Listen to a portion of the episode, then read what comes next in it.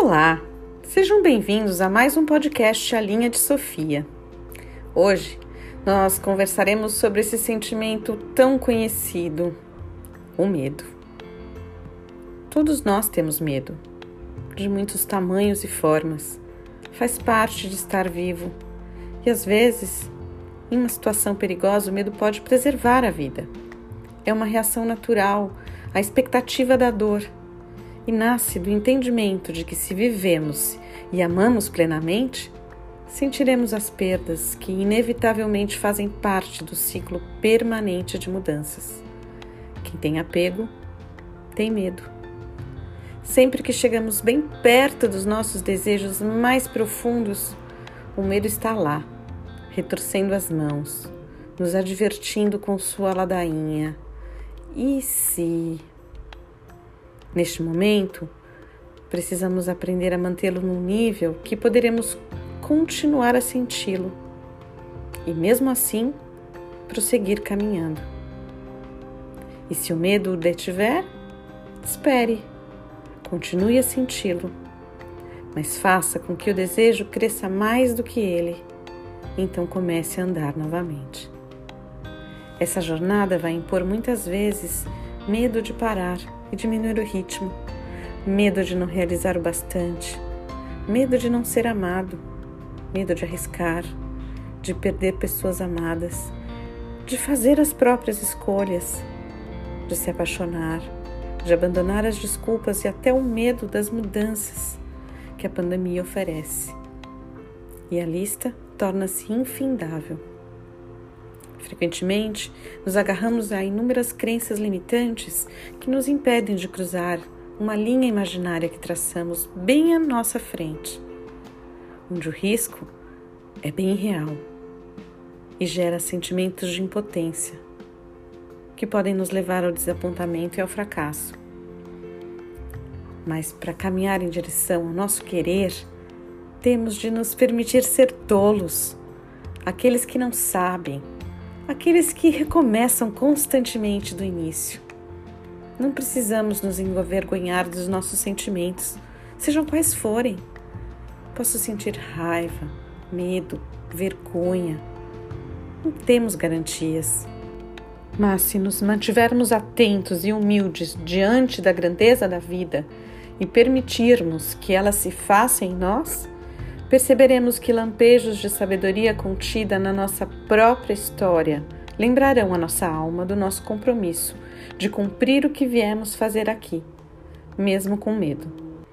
Segundo Rudolf Steiner, o que mais precisamos desenvolver na época atual é a nossa vontade, nosso querer. Para trabalhar a intensificação do querer, precisamos livrar-nos de tudo que nos prende a causas externas e ouvir a voz de nossa própria consciência para colocar nossas ações no mundo.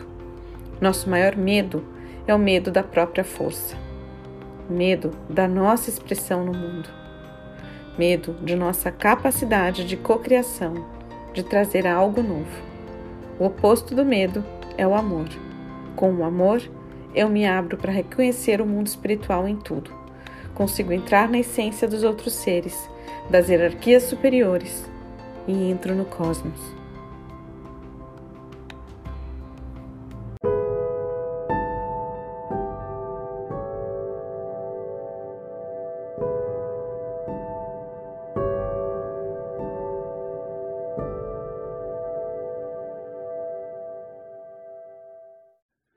Faremos agora uma visualização para que você entre em contato com algumas emoções sobre o tema trabalhado.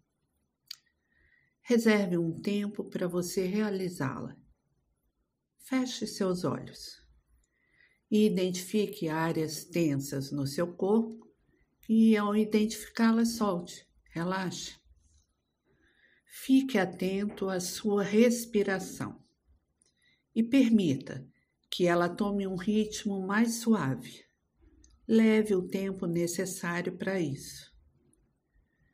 Deixe sua mente criar imagens. Imagine que você está caminhando numa praia muito bonita, na beira da água. O dia está belíssimo e a temperatura amena. Depois de um bom tempo caminhando, você vê um pequeno barco na margem e resolve entrar nele para descansar. A marola das ondas e o bem-estar que você sente levou-o para longe da praia e sem remos. Você resolve pular do barco e, quando mergulha, algo mágico acontece. Você respira debaixo d'água. Encantado com os peixes coloridos, algas dançando à sua frente, você mergulha cada vez mais profundo. A luminosidade vai diminuindo e por fim você sente seus pés tocando o fundo do mar. Na sua frente tem uma grande pedra, tipo uma caverna, e daquele escuro surge um ser marinho em sua direção. Você precisa contê-lo Veja como vai fazer isso. E quando conseguir, leve-o até a superfície e, em seguida, até a praia. Saia do mar com ele e suba uma duna ou uma montanha bem alta e perceba que em alguns momentos ele até te ajuda. Finalmente, vocês chegam no topo e lá de cima olham para o mar. Parece que vocês já se conhecem há muito tempo. O sol agora está bem forte em cima de vocês. E aproveite para olhar esse ser que te acompanha vocês resolvem voltar para a praia. E a descida é leve e fácil.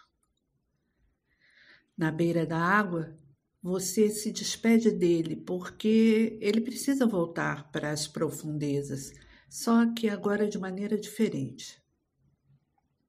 Você sabe que em alguns momentos irá encontrá-lo novamente.